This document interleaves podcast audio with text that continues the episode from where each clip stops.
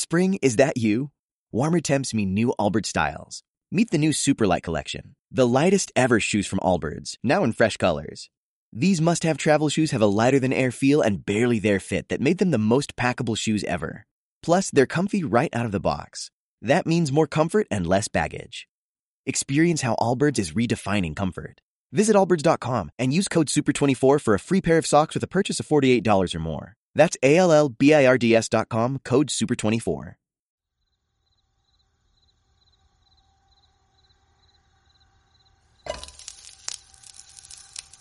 Una noche de agosto de 1971, María Gómez Cámara preparaba la cena asando pimientos en el fogón de leña de su casa.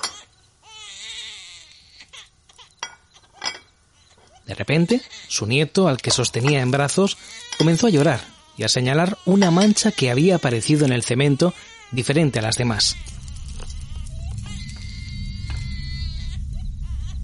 Aquella mancha parecía una cara. Tenía ojos, tenía boca, nariz, y parecía mirarla con una sonrisa grotesca. Sintiendo un terrible escalofrío, María salió corriendo de la casa, iniciando sin saberlo uno de los fenómenos parapsicológicos más populares de todo el siglo XX.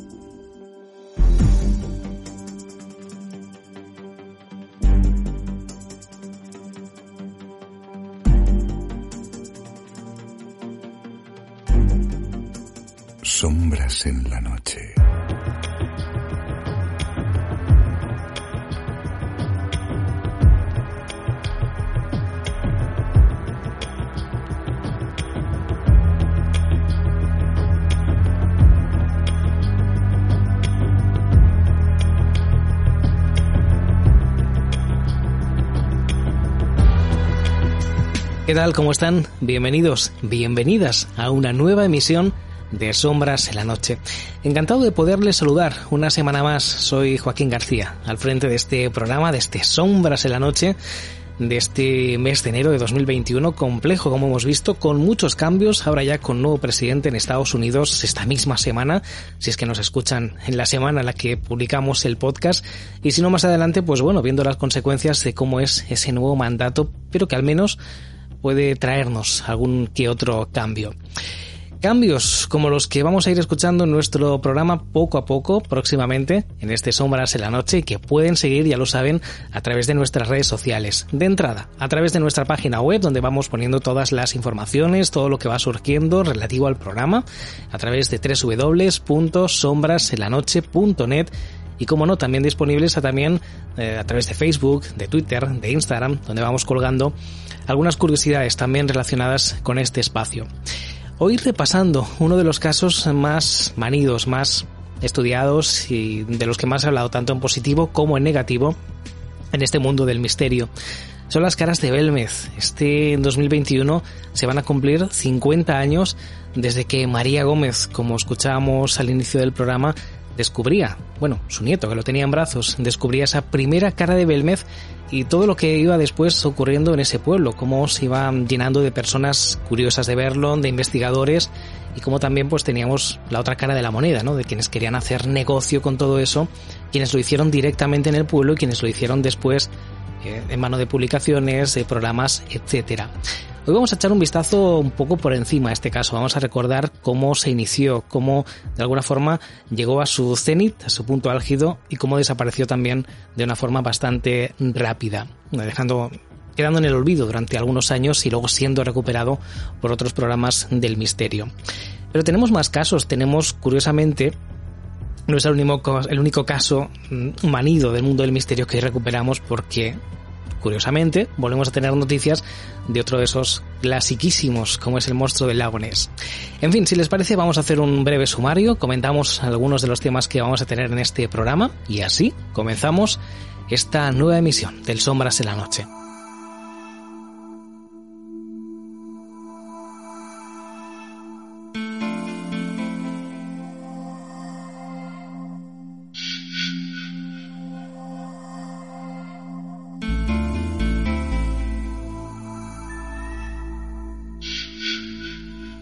Hoy hablaremos de una casa de subastas que ha cancelado la venta de una copa ceremonial con forma de cráneo. Es considerado un objeto ceremonial en muchas culturas, conocido como capala, de la que hoy vamos a conocer sus orígenes y que estuvo a punto de ser vendida. Hoy además hablaremos muy brevemente de qué es precisamente ese objeto, una capala. Conoceremos también la historia de la casa de Halloween y es que un incendio estos días ha destruido esa casa a las afueras de Nueva York.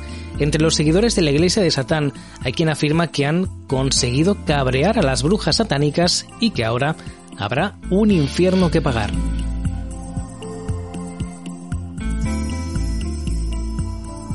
Y también en el programa nuevas informaciones de otro de los grandes clásicos del misterio. Hablamos de nuestro amigo Nessie.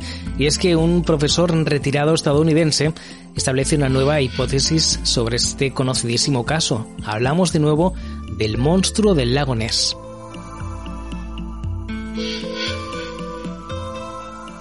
Y así con estos tres temas que acabamos de conocer de actualidad y con el tema central de esta semana que es las caras de Belmez, de las que hablamos precisamente a raíz del fallecimiento hace menos de una semana del hijo de María Gómez Cámara, por eso hemos recuperado, hemos tirado un poco del hilo para rescatar este tema, podemos hacer estos próximos minutos de podcast de sombras en la noche. Estamos preparando ya contenidos para más adelante y estamos empezando a contactar ya también con investigadores, con escritores, para ir eh, trayéndolos por aquí por nuestro programa. Estaremos encantados además de que si quieres hacernos llegar cualquier información, alguna sugerencia, algún consejo, pues nos escribas, por ejemplo, a info arroba sombrasenlanoche.net o que contactes con nosotros en esas redes sociales. Nos buscas como Sombras en la Noche y ahí nos encontrarás con todo lo que vamos trayendo en el programa.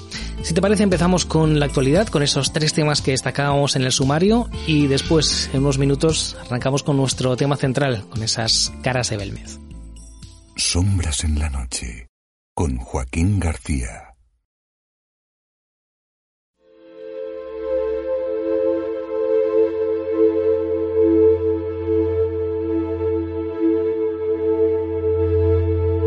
Una casa de subastas de Albany, en Australia, estuvo a punto hace unos días de poner a la venta un cráneo humano en forma de copa ceremonial. Según informaba el diario The Guardian, el pasado 8 de enero, la casa de subastas Snowball Auction ofrecía en uno de sus lotes una capala. Lo ofrecían con la siguiente descripción: una rara, antigua copa ceremonial de cráneo humano europeo con metal blanco y adornos de latón. Afirmaban además desde la casa de subastas que había pertenecido a un reputado coleccionista.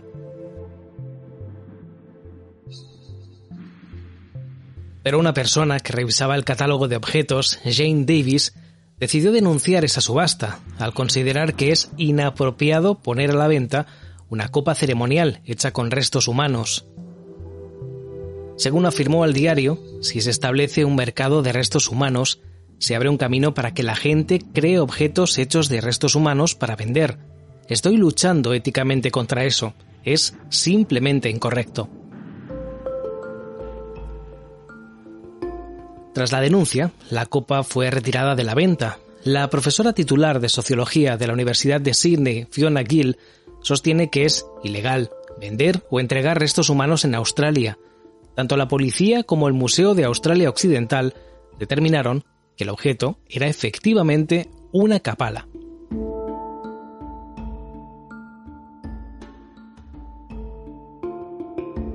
¿Pero qué es una capala? Es un utensilio en forma de copa o taza, característica del hindú tántrico y del budismo vairayana. En ambas corrientes religiosas, la calavera tiene un excepcional valor simbólico y se asocia con las divinidades.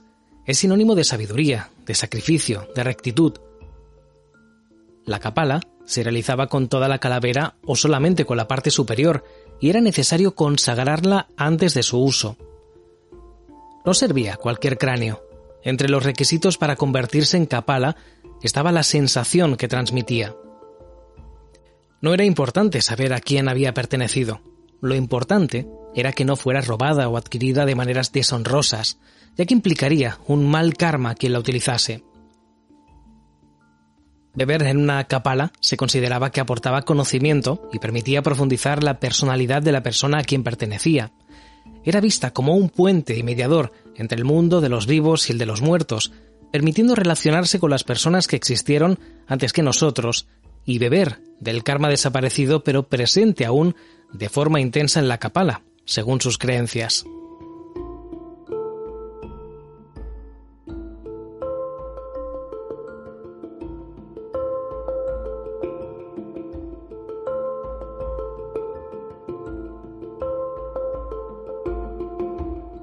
Sombras en la noche. El pasado 15 de enero, el Departamento de Bomberos de la ciudad de Poughkeepsie, a las afueras de Nueva York, recibía un aviso de incendio en el número 27 de la calle South Clinton. La conocida como Casa de Halloween ardía convirtiendo en cenizas una parte importante de la iglesia de Satán. Según las imágenes de seguridad que fueron analizadas por la policía, un individuo se acercaba caminando hacia la casa con dos bidones de gasolina, roció el porche delantero, encendió el líquido y huyó. Las autoridades han pedido ayuda a los vecinos de la zona que pudieran haber visto algo o que dispongan de nuevas imágenes. En el interior de la casa había dos personas que resultaron ilesas. La investigación apunta a motivos religiosos. La histórica mansión fue construida en 1900 y perteneció a Joe Mendillo, miembro de la Iglesia de Satán, con la intención de convertirse en un lugar exótico donde mostrar sus creencias y servir como lugar de reuniones para celebrar Halloween. La casa estaba decorada con esculturas de demonios y un coche fúnebre aparcado en la puerta. Como afirmaba el concejal Chris Petzas, fue un hogar que promovió la iglesia de Satanás, un montón de demonios y parafernalia. Fue extraordinariamente diferente, no era tu hogar normal. El sumo sacerdote de la iglesia de Satanás, Peter H. Gilmore, afirmó que lamentablemente hay algunas personas de fe que son intolerantes y por lo general ignorantes de otros sistemas de creencias. Actualmente parece poco probable que se pueda restaurar la casa. El suceso dejó en shock a los vecinos de la zona, algunos de ellos miembros de esta iglesia, de tal modo que la zona es conocida como el Distrito de la Brujería, Uno de ellos, Isis Bermuth, afirmó al diario local Poughkeepsie Journal que se sintió como un ataque terrorista, que todos en el vecindario están preocupados y que quien haya hecho esto será maldecido por todos nosotros. Simplemente no entiendo por qué alguien querría cabrear a las brujas satánicas, porque ahora habrá un infierno que pagar. El alcalde de la ciudad, Rob Rollison, dijo que no creía que hubiera más amenazas y que se mantendrá la vigilancia en el barrio. Pese a lo aterrador que pueda sonar oír hablar de una iglesia de Satanás o de adoración satánica, el alcalde afirma que nunca se ha requerido intervención policial en la zona ni han habido actividades conflictivas de ningún modo.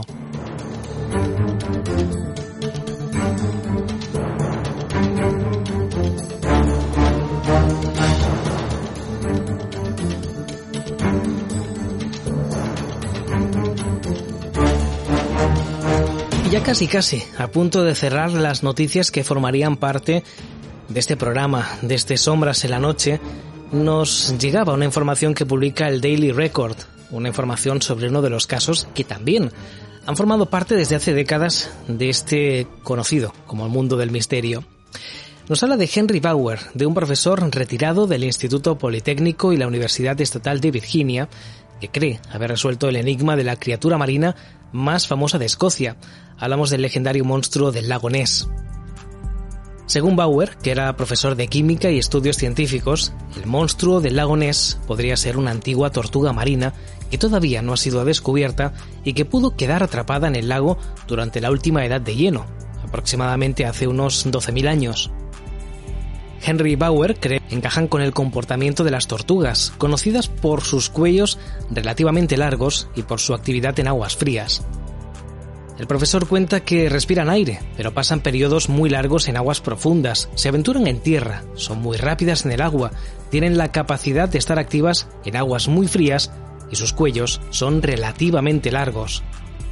Según dijo, la idea más popular es la de que el monstruo del lago Ness tiene una relación con los plesiosaurios extintos, pero el científico no cree que Nessie sea uno de estos reptiles marinos, ya que los supuestos avistamientos y descripciones de Nessie son más parecidos al comportamiento de tortugas.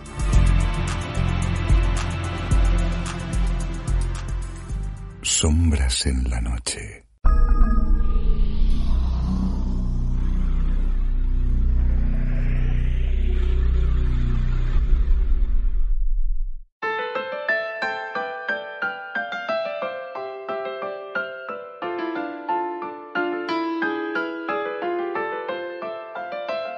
Este mes de enero, y siguiendo la tónica general de 2020 y el inicio convulso de 2021, nos trae también noticias negativas en el mundo del misterio. El pasado día 16 nos llegaba la nota sobre el fallecimiento de Miguel Pereira. Su nombre está asociado al que es uno de los fenómenos más importantes del mundo de la parapsicología, como lo definió el parapsicólogo alemán Hans Bender, quien se desplazó también al Jaén de los años 70 del pasado siglo para estudiarlo. Hablamos, cómo no, de las caras de Belmez.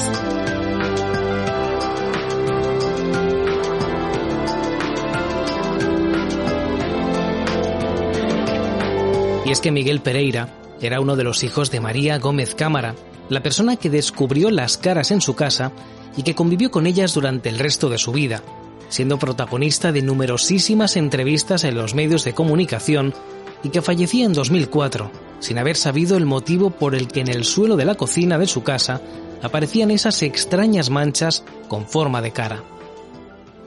Bueno, yo vi una cara en el suelo, pero yo me se figuraba que es que la vista me lo hacía porque entonces estaba mala con las calenturas. Tenía la fiebre Marta.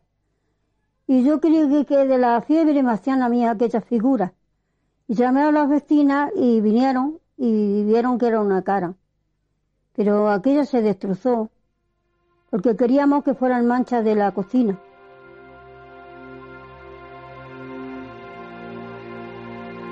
Este 2021 se cumple el 50 aniversario de aquellos sucesos que iniciaron mientras María asaba unos pimientos para la cena el 23 de agosto de 1971. Esas primeras caras fueron destruidas por su marido y su hijo, picando el cemento.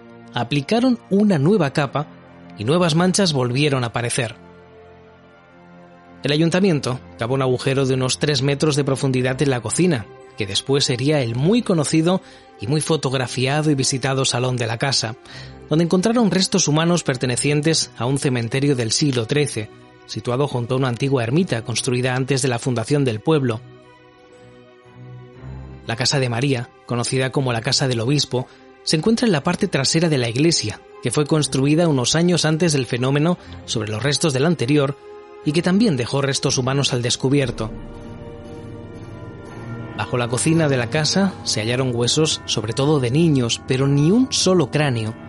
Se cuenta también que en el siglo XV vivió un inquisidor que realizaba crueles sacrificios de mujeres y de niños pequeños. Estábamos aquí en la fábrica de conservas cuando salió las caras Y dijeron, vamos a verla. Uy, un miedo que tenía cuando salimos. La que salió grande. fuimos a verla, pero se con iba miedo, ¿eh? metiendo, Se iba metiendo, se iba metiendo que está, que se, se está en la pared, la pared, que aquello como andaba. Y ya, uy, ya ando más, ya la gente, ya ando más otra vez, ya ando. Y te asomaba y la, y la cara metiéndose. Vamos a ver quién la mete allí, yo. Eso o sea, es un misterio tan grande que no sabe nadie la hora que hacen eso. Estos audios, tanto de María como de las vecinas de Belmez de la Moraleda, en Jaén, pertenecen a un reportaje emitido por Canal Sur Televisión en su programa Reporteros en 1999. El desfile de vecinos por la casa comenzó desde el primer día. Autocares enteros llegaban al pueblo para acceder a la vivienda que tuvo que ser custodiada por la Guardia Civil. Tuvimos ocho o días que no pudimos comer caliente nada. Nada más que hacía hambre porque no nos dejaban poner la sartén en la cocina para poder guisar. Del gentío tan tremendo que venía, cola ahí en la puerta. Tener que ponerse la Guardia Civil a sujetar a la gente porque no nos dejaban vivir.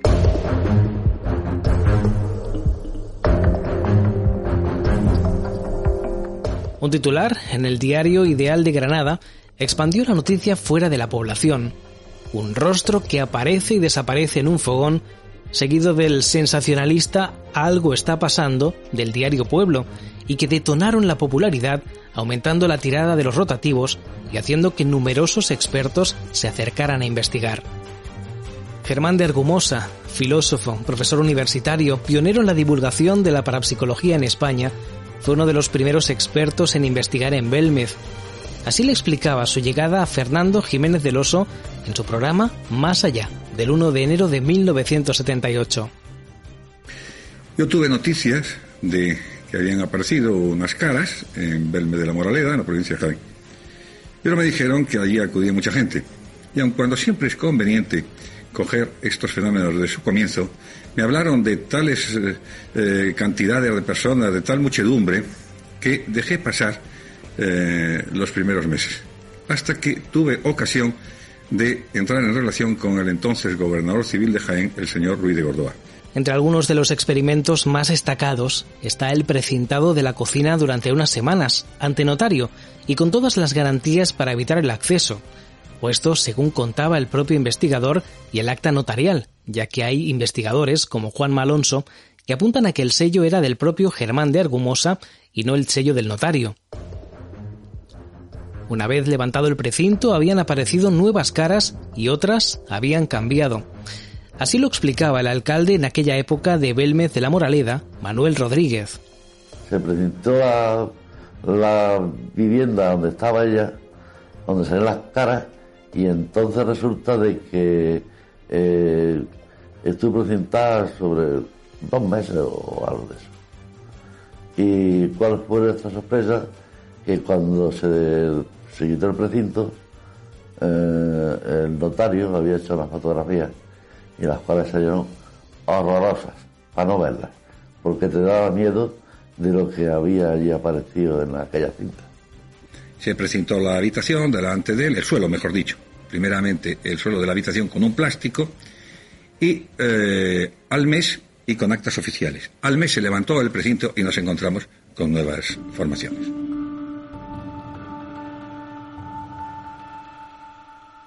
Y entonces, las caras comenzaron a hablar. Atentos a esta grabación psicofónica emitida en el programa Espacio en Blanco de Miguel Blanco en Radio Nacional de España.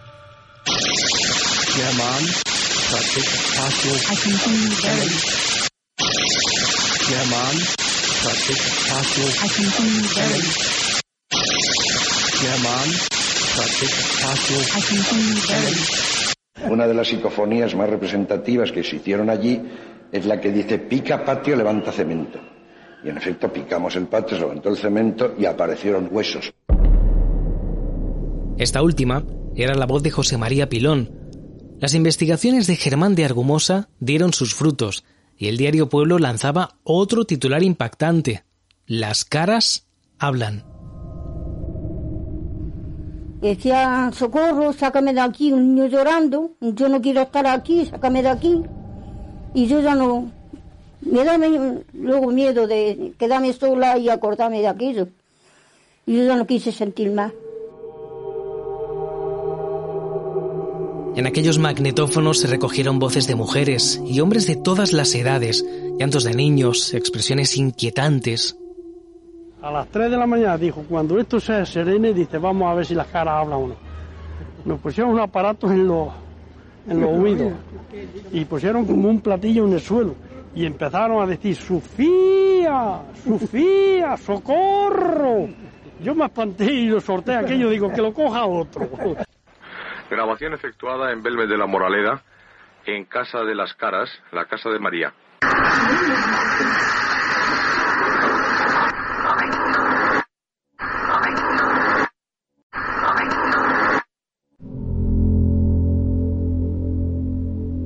Los investigadores y periodistas del diario Pueblo eran testimonio en primera fila de expresiones terribles. Yo sigo enterrada. El infierno empieza aquí. U otras como borracho. Aquí no acepto borrachos. Que parecían ecos lejanos del que dicen podría ser el ambiente anterior de aquella casa, que en otra época pudo ser un prostíbulo, donde ocurrió absolutamente de todo, incluidos horribles crímenes que fueron silenciados en el propio suelo de la vivienda.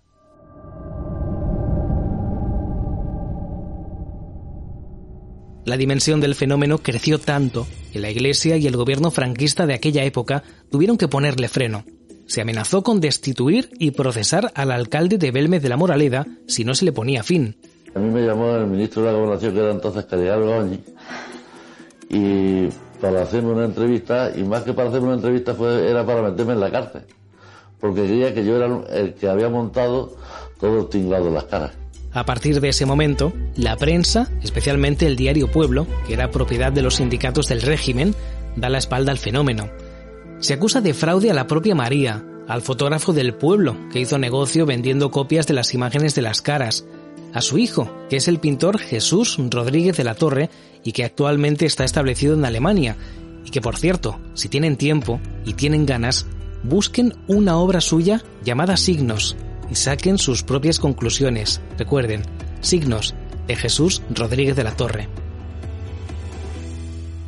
Se da por zanjado el asunto y en todo el país se olvida durante años, hasta bien entrada la década de los años 80, cuando vuelven a investigarse de forma repetida, como uno de los temas recurrentes del mundo del misterio, en programas de radio, de televisión o en revistas especializadas. Hasta la fecha, ningún estudio o investigación es concluyente al 100%, ni a favor ni en contra. Algunos porque no se han realizado convenientemente y otros porque tal vez no ha interesado que así sea. Las posiciones encontradas que supone el fenómeno no tienen una respuesta. Desde quienes afirman que las caras son simples pareidolias, que fueron directamente pintadas por la propia María, por la propia familia, hasta quienes suponen que las teleplastias eran causadas indirectamente por María, o como un fenómeno que recoge los hechos acontecidos siglos atrás entre aquellas paredes.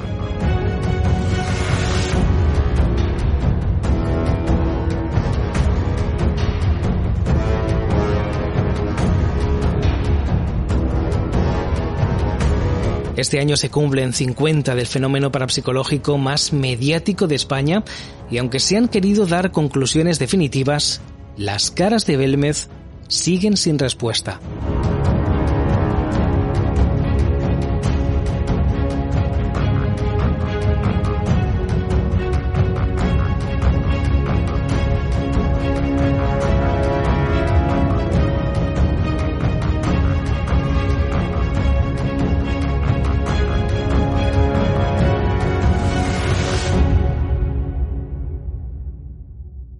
Sombras en la noche.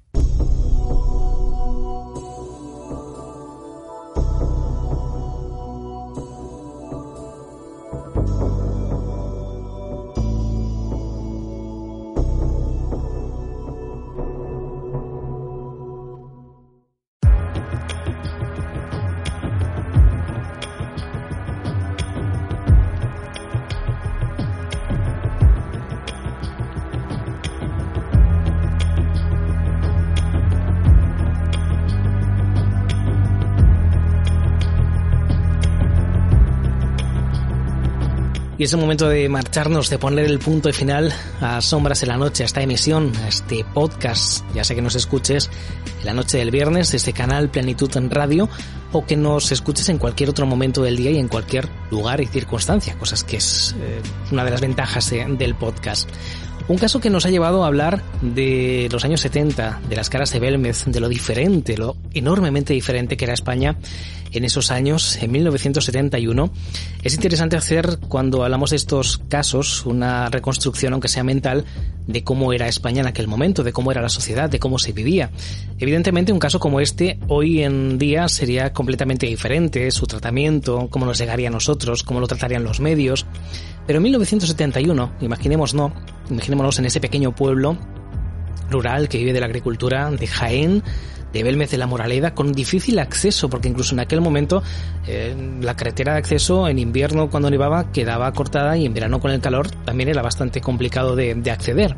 Y que de repente aparece un caso como este, como las caras de Belmez, María Gómez eh, saca a la luz en su casa ese primer rostro que es destruido por su marido, por, su, por uno de sus hijos, Em, y es ese segundo rostro que vuelve a aparecer una vez han aplicado esa primera capa de cemento en el suelo. Y todo lo que los investigadores van tirando del hilo, sacando, dilucidando de esa casa, la casa del obispo, que tiene tanta historia, tanto esa casa como algunas que están en el alrededor. Ahora que tenemos estas nuevas herramientas como Street View, si no has tenido la ocasión, como yo, que por ejemplo no he tenido ocasión de visitar personalmente esta casa, pues podemos encontrarnos con que la iglesia está muy próxima. Con hacer un recorrido virtual vemos que justo detrás está la iglesia, aunque vemos también que por su arquitectura, por su forma, es de reciente factura, es de los años 60, se construyó, reconstruyó 50-60, se construyó de nuevo muy poco antes de que saliera a la luz este caso de las caras de Belmed. Y claro, si ahí había anteriormente también una ermita en época mucho más anterior, pues hay que ver que evidentemente alrededor de las ermitas o de las iglesias, que antes estaban más apartadas, generalmente había tumbas.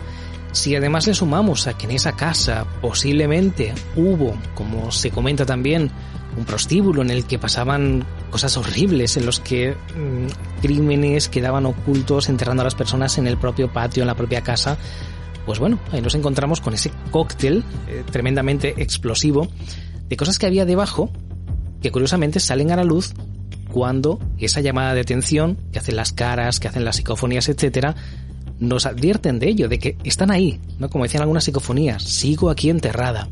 Es curioso, es, es, impresionante, es increíble cómo algunas cosas están conectadas con el pasado, con los años atrás. Como decía antes, qué difícil era España en los años, qué diferente era España en los años 70, qué diferente, ¿no? Imaginarnos ese pueblo, esa situación, esa mentalidad de la época, de entonces, tan diferente todo y que vivieron pues un acontecimiento que revolucionó totalmente ese pueblo. Hoy ha sido nuestro caso, ha sido un gustazo de verdad volver a revisar programas de televisión. Veréis que abajo os voy a dejar enlaces de algunos de los programas que hemos revisado para hacer este, este podcast porque me ha parecido muy interesante y a modo pues de, de bibliografía, aunque sea gráfica, aunque sea a través de vídeos, lo que hemos visto para ir extrayendo esos pequeños fragmentos de audio, esos textos, eh, el poder también revisar, que también están disponibles en internet, las actas notariales, poder revisar incluso pues aquellos documentos fechados, sellados con todos los datos y donde encontramos, por ejemplo, que no hay detalles, ¿no? Hay un acta notarial de uno de los cierres de esa vivienda en la que después no se presentan las conclusiones, es decir, podemos ver cómo quedó todo antes, pero en el mismo acta notarial no pone cuál es la diferencia. Se nos habla mucho de que había nuevas caras, de que se movieron, pero en ese acta al menos no queda reflejado. O de investigaciones científicas que nos hablan también de cómo se analizaron fragmentos de piedra en los que los científicos no se mojaron a dar unas conclusiones al 100% porque solo tenían un fragmento y el resto de la casa eran muchos metros cuadrados más que no se analizaron. En fin, ya veis que me he empapado bastante de este caso, de las caras de Belmez para este programa. Espero que lo hayáis disfrutado tanto como yo en esta fase de documentación, que sin duda personalmente para mí es lo más eh, fascinante, toda la fase de documentación, de leer, de redactar, de preparar y que la semana que viene nos encontramos aquí en este podcast, que si quieres hacer cualquier aportación, lo que te decía hace unos minutos, bienvenidos y bienvenidas al Sombras en la Noche. Nos encontramos en siete días. Como siempre digo, vaya despedida más larga la que he hecho hoy. Hasta entonces, sed felices.